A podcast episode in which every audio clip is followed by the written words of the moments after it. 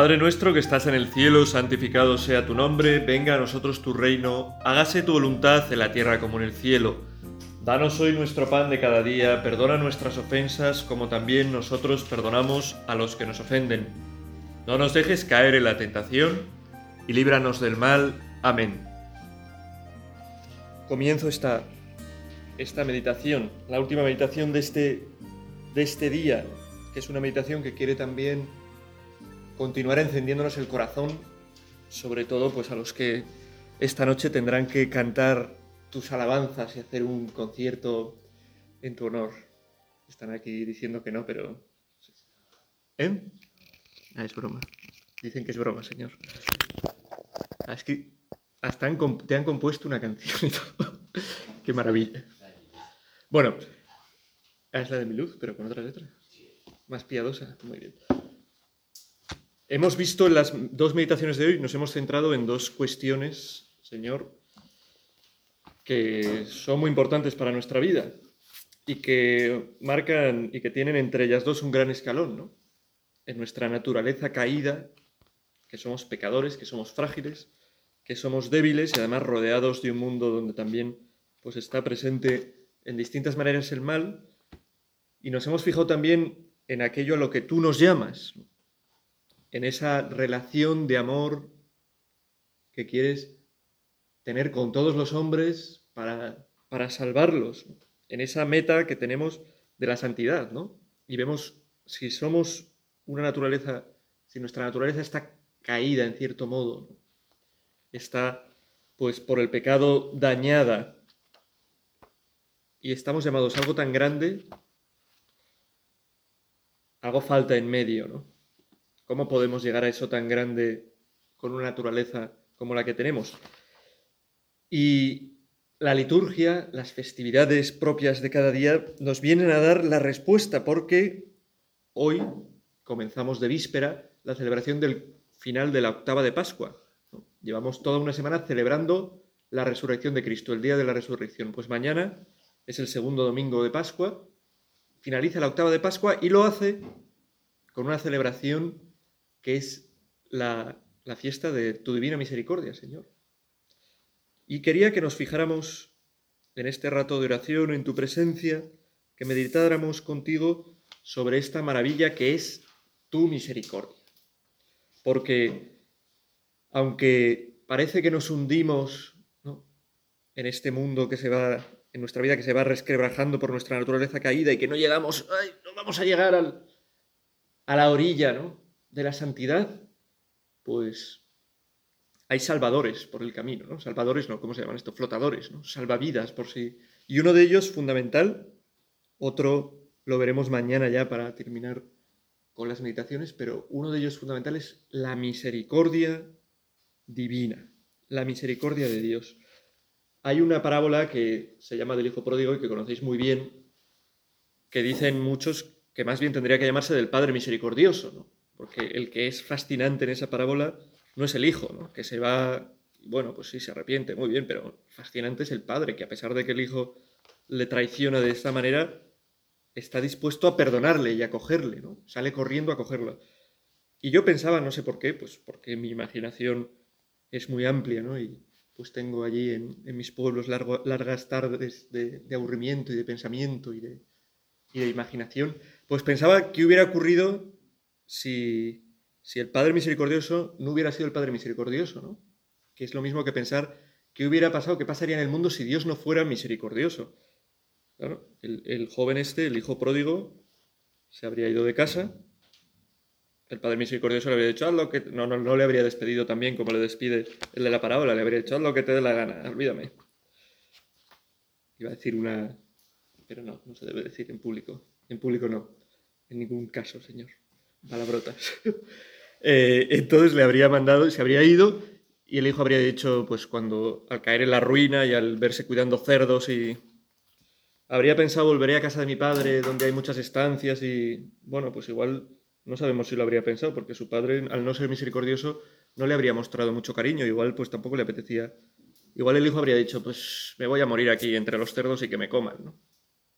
Porque total, ¿Para qué voy a ir a mi casa? O igual hubiera, hubiera dicho, bueno, en el fondo mi padre es bueno, ¿no? Porque hubiera vuelto a su casa y en vez de salir el padre corriendo a abrirle, pues se habría encontrado la puerta cerrada, ¿no? Además, con, pues habría cambiado el padre la cerradura para que no pudiera entrar el hijo. desde la ventana diría, vete de aquí, muerto de hambre, déjame en paz, ya no eres nada para mí. Pero la parábola del hijo pródigo no es así, ¿no? Sino que es ese padre que sale al encuentro del hijo que le ha abandonado, que le ha quitado parte de su dinero, su dinero, que le ha mostrado que no quiere saber nada de él, pero aún así el padre sale a su encuentro, sale a abrazarle y le da lo mejor que tiene, no solo le dice, sí, hijo, quédate aquí como un criado mío y ya está, por lo tonto que has sido, pues bueno, al menos, pues quédate aquí cuidando mis animales, que estarás mejor que cuidando esos cerdos. No, no, le hace una fiesta, le da las mejores vestiduras. Y esto es la misericordia de Dios, maravillarnos, Señor, ante tu misericordia, ante cuántas veces nos has perdonado y ante cuánto estás dispuesto, dispuesto a perdonarnos. Para mí hay un día en la historia de mi vida que está marcado por la divina misericordia, por dos acontecimientos. El primero, porque estaba en la ciudad de, de Vilna, Vilna capital de muy bien. Vilna, capital de Lituania. Fue un año antes de que viajara con Enrique a Letonia.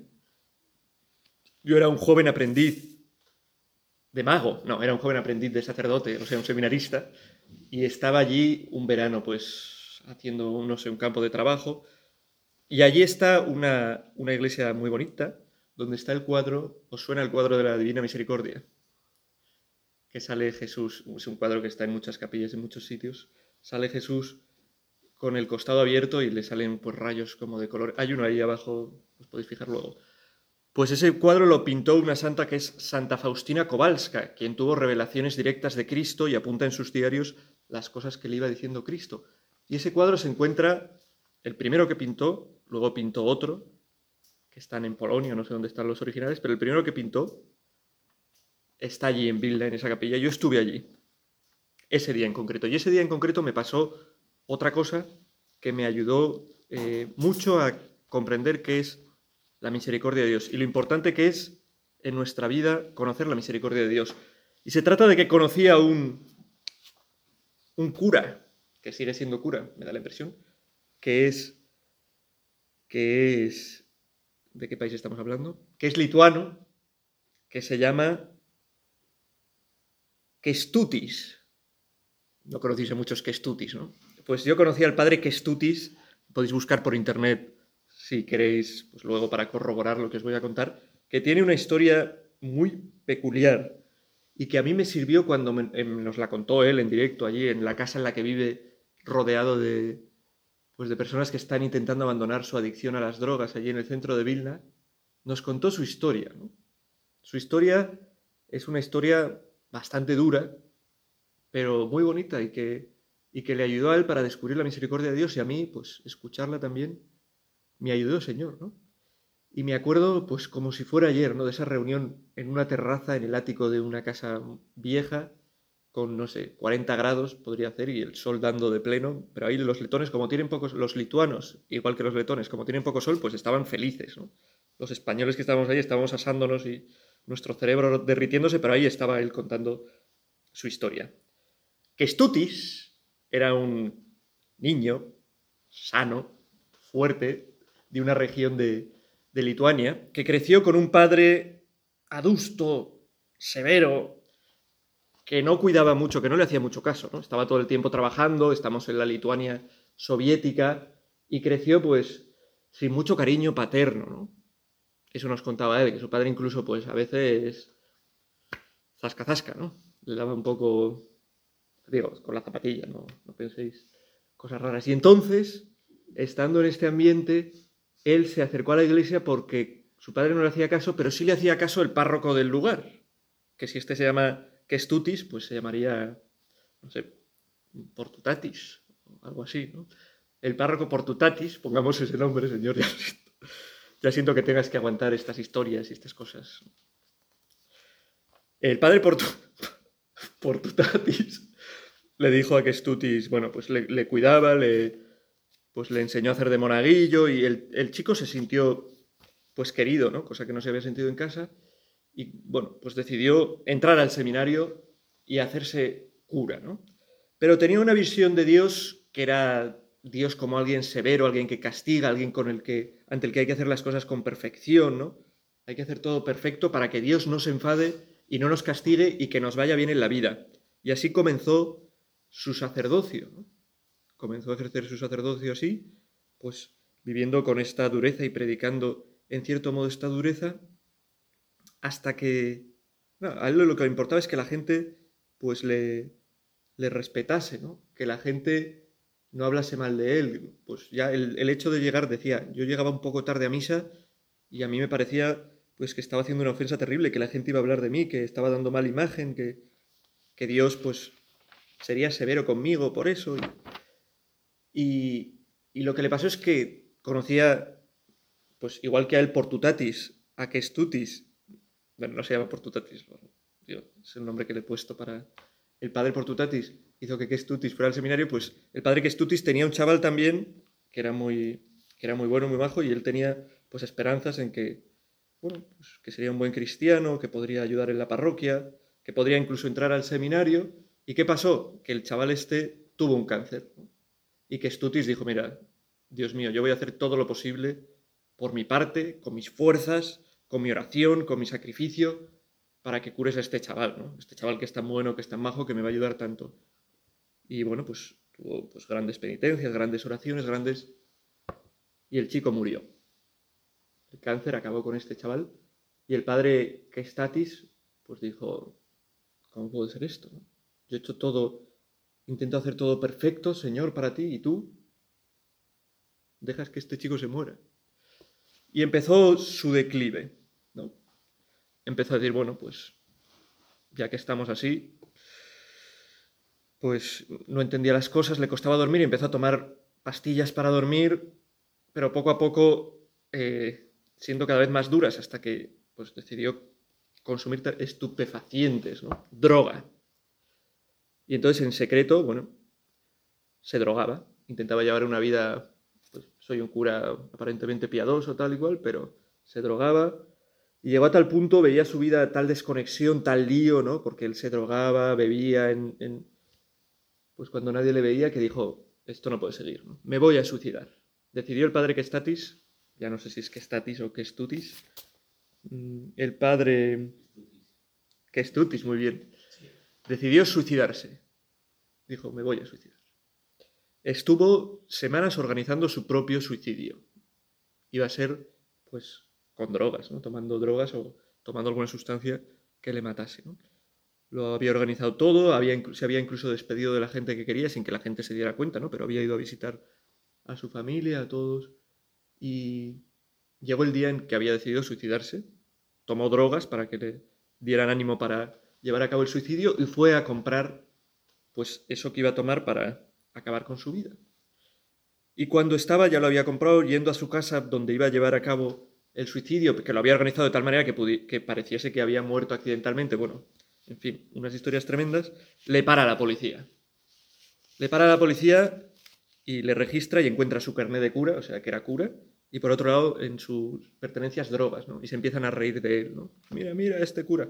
En, Lituania, bueno, pues hay católicos, pero, pero bueno, que un cura, ¿no? Pues sea un drogadicto, pues los policías no serían muy practicantes y se reían de él, ¿no?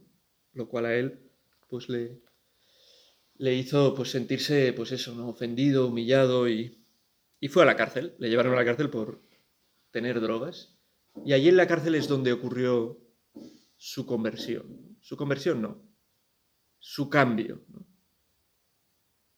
En la cárcel estuvo bastante tiempo con algún sacerdote iba a visitarle, otros pues por ser un drogadicto y por esa vida pues bueno, pues le abandonaron. Ya os digo que Lituania pues los curas eran un poco así duros en aquel momento soviético y poco misericordiosos. Y al salir de la cárcel, él cuenta que fue a casa de su hermana, su hermana le acogió, aún estaba, no ejercía el sacerdocio, había sido apartado temporalmente, y cuenta una imagen que cambió, que cambió su vida y su visión de Dios. Cuando vio a, a su hermana cómo limpiaba, cómo cambiaba a su sobrino, al hijo de su hermana. Cómo le limpiaba, le cambiaba el pañal, ¿no? Y al cambiar el pañal, en eso que antes había estado lleno de, digámoslo, de mierda, pues a su niño le daba un beso, un beso cariñoso. Pues en el, ya, os imagináis dónde, ¿no? Pues en plan, ¡ay, qué bien, hijo mío! ¡Qué limpio estás! Y sintió que Stutis en ese momento un gran calor en su corazón y sintió esto es, en el fondo, lo que Dios hace con nosotros. ¿no? Llevo toda la vida intentando vivir dando la imagen de, perfección, de orden, intentando no ofender a Dios porque Dios es alguien justo que castiga, que me va a castigar si no. Y acabo de darme cuenta, ¿no? Después de toda esta experiencia que he vivido además, de que no, de que Dios, aunque estemos llenos de basura, nos limpia y nos da un beso. Y eso, una madre no solo limpia a su bebé una vez en la vida, lo tiene que limpiar durante bastante tiempo hasta que el niño aprende a hacer esas cosas por su cuenta, ¿no?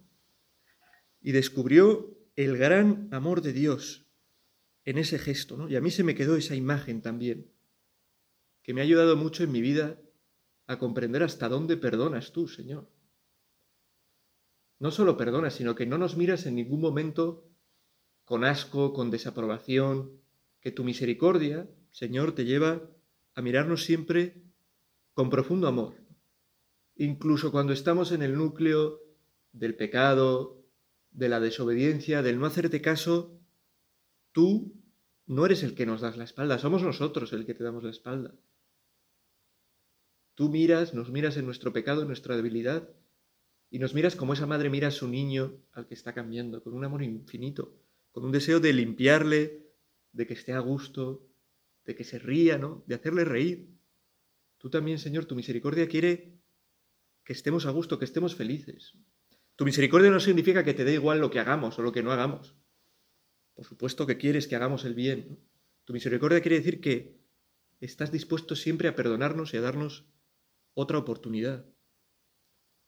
Es para maravillarnos esto. Claro que es difícil vivir esa relación, es difícil en cierto sentido vivir esa relación con Dios, vivir para hacer el bien, vivir para los demás. Y por eso tenemos la misericordia de Dios que nos perdona y nos levanta y nos ayuda. Es un pensamiento alentador para nuestra vida. Estemos en el momento en el que estemos pensar que tú, Señor, nos estás mirando con amor quieres perdonarnos, quieres de verdad ayudarnos. Hay una, una cita de la Madre Teresa que leía, que he leído antes, que he leído en algún momento, no sé por qué digo antes, quizás ayer o que dice así, y que nos puede pasar esto que dice Madre Teresa de Calcuta, ¿no? Yo tengo en mi capilla, en mi casa, al lado de la reliquia de Newman, una reliquia de Madre Teresa, a la que tengo pues un especial cariño y devoción. Dice, el diablo puede tratar de usar los dolores de la vida, a veces nuestros mismos errores, para hacernos pensar que es imposible que Jesús realmente nos pueda amar. Esto es peligroso para todos nosotros. Y es tan triste porque es totalmente lo contrario a lo que Jesús realmente desea y quiere decirte. No solo quiere que sepas que Él te ama, Aún más, Él desea estar y permanecer contigo, amándote siempre. Te echa de menos cuando no te acercas. Él tiene sed de ti, siempre te ama. Aun cuando no te creas digno, cuando no seas aceptado por los demás, ni por ti mismo. Él es aquel que siempre te acepta. Solo recíbelo y cree que eres valiosa y valioso para Él. Trae todos tus sufrimientos a sus pies Regálale todas tus heridas. Solamente ábrele tu corazón para que Él te ame así, tal y como eres. Verás cómo Él hará lo demás. Pues es una gran tentación, ¿no? Ante nuestras miserias, ante, bueno, nuestros a veces estar eufóricos y, venga, voy a hacer las cosas bien y al día siguiente fallamos desanimarnos, caer, pensar que Dios no nos quiere, pensar que Dios no nos va a perdonar, ¿no? Si me confieso siempre de lo mismo, Señor, ¿cómo? Ya basta, ¿no? ¿Para qué me voy a seguir confesando, ¿no? Pues porque tú quieres, Señor, que pongamos a tus pies nuestras miserias, que miremos a tu misericordia y que disfrutemos de tu amor, que disfrutemos de sabernos amados aún y a pesar de y en nuestros pecados. Es maravilloso, Señor, es maravillosa tu misericordia. No tenemos que temer nada en la vida porque tú lo perdonas todo a quien se arrepiente y das la gracia de, arrepentirse a los que se acercan a ti con humildad, con sencillez. Nosotros estamos en esta tarde, ya terminando esta tarde, ¿verdad? Ya con ganas incluso de cenar, ¿no? con ganas de, pues quizás de enterarnos qué hacen el Madrid y el Barça, aunque estaremos acompañándote también a la vez a ti, ¿no? Pondremos, proyectaremos al fondo el partido mientras estamos alabándote. Pues en este momento queremos fijarnos en tu misericordia. Santa Faustina Kowalska, de la que os he hablado antes, una santa polaca, que tuvo estas revelaciones de la Divina Misericordia, fijaos en el cuadro ahora cuando bajéis a cenar, escribía en sus diarios sobre la fiesta que estamos empezando a celebrar hoy y que celebramos mañana de la Divina Misericordia. Deseo que la fiesta de la misericordia sea un refugio para todas las almas y especialmente para los pobres pecadores. En este día se abren las profundidades de mi misericordia. Esto se lo dice Jesús a Santa Faustina Kowalska. Yo derramo un océano de gracias sobre aquellas almas que se acercan a las fuentes de mi misericordia. El alma que irá a la confesión y recibirá la Sagrada Comunión obtendrá el perdón completo de los pecados y del castigo. Ese día todas las puertas, las compuertas divinas, a través de las cuales la gracia fluye, se abren. Que nadie tema acercarse a mí, aunque sus pecados sean como escarlata.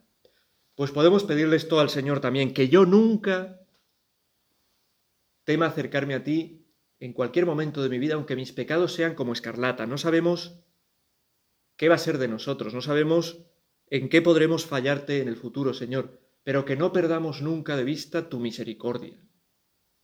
Que no me olvide, Señor, de tu misericordia. Haga lo que haga, porque puedo hacer lo que sea porque soy, porque somos miserables y y podemos fallar y caer en cosas.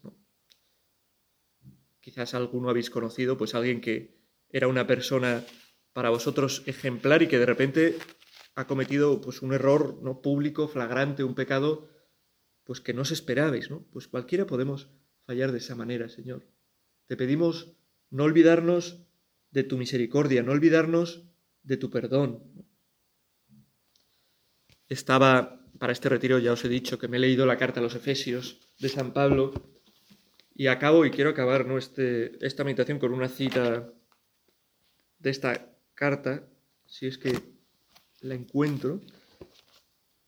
Efesios, no sé qué, no sé cuántos. Efesios 3:18, ¿Qué dice,